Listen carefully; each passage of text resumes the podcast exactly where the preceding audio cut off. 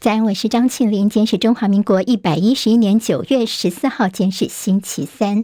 好，我们在 YouTube 上面直播，现在已经开始。谢谢朋友帮庆玲分享、留言、按赞、免费订阅中广新闻的 YouTube 频道。非常谢谢大家。好，来关心一下天气状况，又有台风生成。原本在硫磺岛西南方海面的热带性低气压，今凌晨两点钟已经发展成为轻度台风南马都。这个台风预测是往西北往琉球海面移动，以目前的路径来看，对台湾不会有影响。如果北转的位置更偏西的话呢，就可能会离台湾更近一些。好，目前是三台共舞刚走的中度台风梅花，远方的莫伯台风，再加上今天刚生成的。南马都台风，九月份的西太平洋好像变成是台风的摇篮了。如果再加上之前的轩岚诺，等于两个礼拜内接连是四个台风生成。气象局说呢，因为夏季原本偏强的太平洋副高压减弱东退，让西太平洋赤道一带的水汽增加，形成大低腰带，有利于台风生成。现在看起来，大概在这个月底之前都是类似的大气条件，大家要有心理准备。好，今天的天气各地大都是多云到晴，只有北部跟东北部有局部短暂阵雨。各地白天高温三十二到三十四度，对流云系发展旺盛，所以台东县现在看到有大雨特报。明天开始水汽就会比较减少，全台回到多云到晴的天气，气温会逐渐回升。好，今天美国股市暴跌。好，昨天睡觉前您可能已经发现说美股跌得非常的凶哦，道琼中场时候重挫超过千点，这是超过两年来的最大跌点。好，主要的原因是美国八月份的消费者物价指数 CPI 年增百分之八点三，高于市场预期的百分之八。令人担心的是，剔除到波动比较大的食品跟能源价格，核心 CPI 年增百分之六点三，高于前两个月所保持的百分之五点九，也超越市场的预期。所以大家觉得说，联准会要抑制通膨，下周几乎确定会升息三码，应该是跑不掉了。所以今天看到道琼是暴跌。一千两百七十六点，跌了百分之三点九四。收在三万一千一百零四点，创二零二零年六月份以来的最大跌点。纳斯克指数跌六百三十二点，跌了百分之五点一六，收在一万一千六百三十三点。史坦普五百指数跌一百七十七点，跌百分之四点三二，收在三千九百三十二点。好，这算是在两年多来最悲惨的一天。看到脸书母公司 Meta 股价下跌百分之九点三七，晶片巨头辉达 NVIDIA 的。股价是下跌百分之九点四七，台积电 ADR 呢，竟是重挫百分之四点零七。好，看起来呢，今天的台北股市应该也是剉咧等了。好，美国的八月通膨高于预期，所以欧洲股市今天看到英国、德国、法国股市间跌幅也都超过了百分之一。路透社的独家报道，美国政府现在正在考虑制裁中国大陆的系列方案，要吓阻北京侵略台湾。另外，欧盟也面临来自于台湾的强力游说。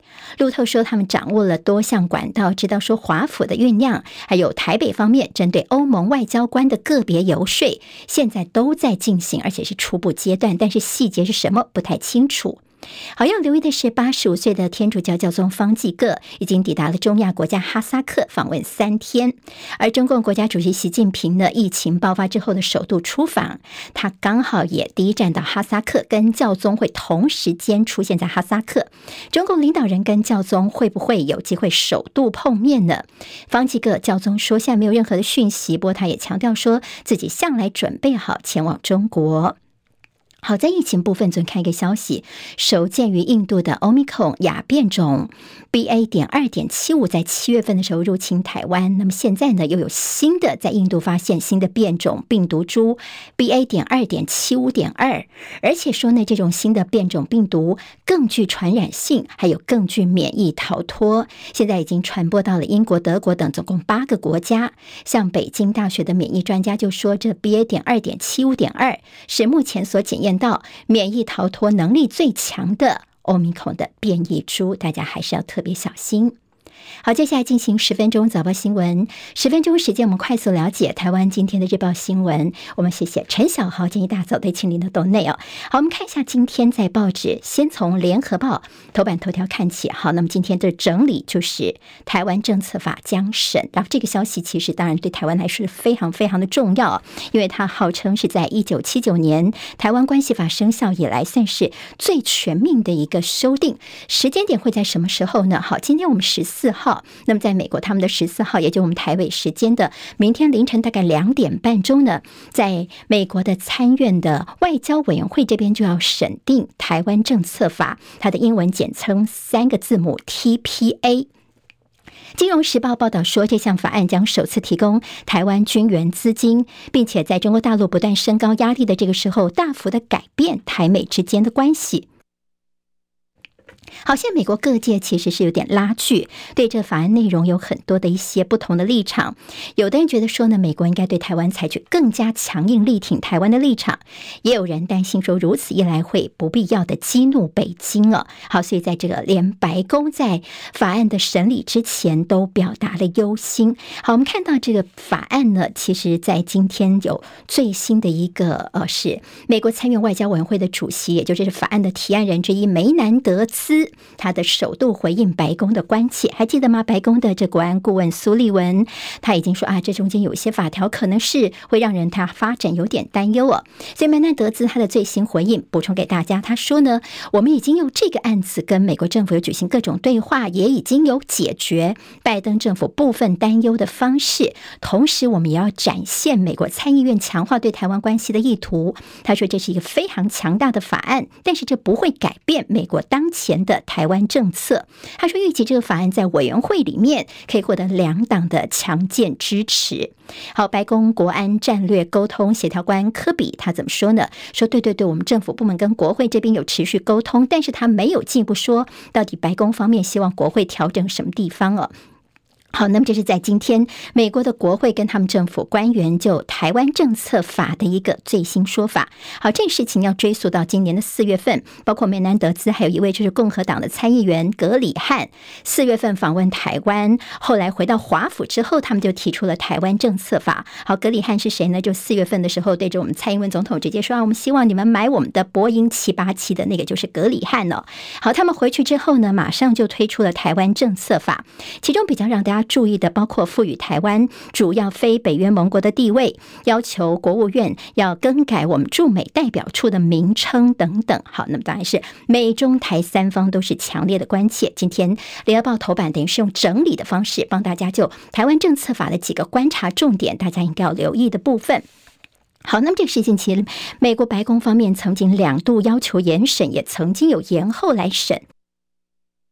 好，现在会不会说在文字上面做一些变动呢？另外，一件我觉得联合报有一个说法，到大家可以注意一下哦。因为现在这台湾政策法呢，它有一个法律程序上的，呃，可能是接下来我们会观察的。因为呢，现在它是参议院这边在推，它还没有众议院的版本。在美国来说，如果法案要送交到总统签署生效的话，必须在参众两院的相关委员会先通过，然后分别有两院要全院通过文字。相同的版本，那么到时候呢，才能够送到总统这边。所以，在美国的国会里面，过去很多法案最后都是无疾而终的。也就是呢，这个台湾政策法后续如何，我们也高度来关注。好，这是为大家整理一下今天在有关于台湾政策法跟台湾优先相关的一些重点内容。好，今天在联合报头版跟内页 A 二，他们整个版面哦，其实都大做的是昨天我们看到台铁平溪线的列车，好，这个事情到底怎么说呢？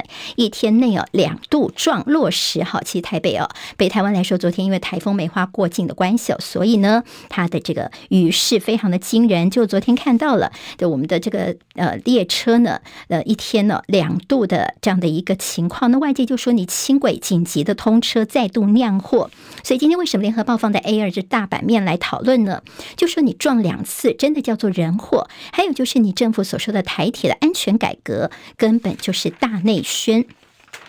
在疫情部分，昨天下午指挥中心记者会告诉大家，这个数字我们可能吓了一大跳。本土昨天增四万六千七百九十五例的确诊个案，好，这是创。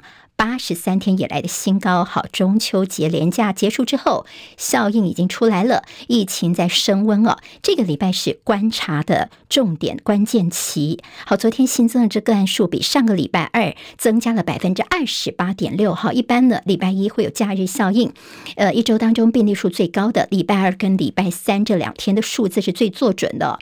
昨天我们比上个礼拜二来说增加了百分之二十八点六，也就是我们疫情真的现在是急剧在升温当中了。好，那么大家还有专家担心说，疫情之外呢，还有流感，到时候会不会双重爆发呢？你会看到这样的担忧哦。好，起码在第一线，包括了确诊跟领药情况，最近都是大幅的成长。疫情的高峰大概是落在这个月的中下旬。好，很多朋友说我已经无敌星星了，不是很害怕？很抱歉，重复感染爆发。好，我们看到上礼拜呢，光是重复感染这个数字四千六百二十七人。